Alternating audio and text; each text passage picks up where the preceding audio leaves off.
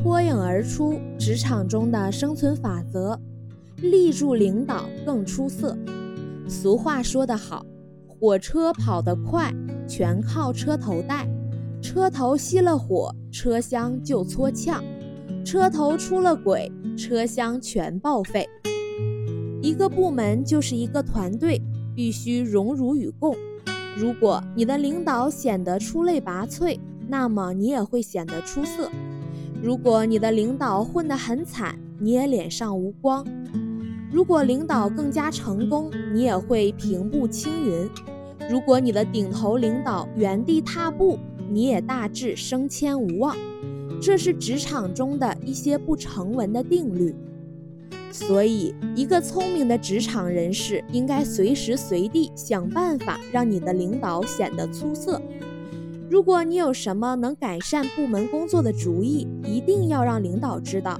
几乎任何一个成熟的领导在升迁后都会关照提携旧部的，这个谈不上徇私，仅仅因为他已经了解你是个优秀人才，不用你，他还要到哪里去找新的人呢？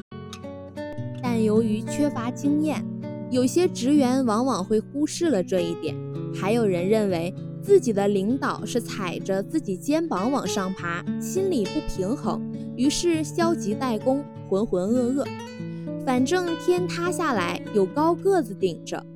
更有甚者，有些人总是认为自己的顶头领导是自己晋升的最直接的障碍，恨不得将其连根拔起，于是不惜阳奉阴违，处处和领导玩太极。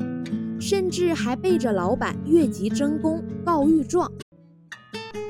此类人物是否认真的想过，这样的努力都会搬起石头砸了自己的脚？因为没有一个老板会轻易的相信一个下属的下属来诋毁他的领导，自己的嫡系。任何人对犯上有本能的警惕和抵触。今天你反你的领导，明天就有可能反我。我岂能引狼入室呢？难道这个老板会如此之不济事，会如此之笨吗？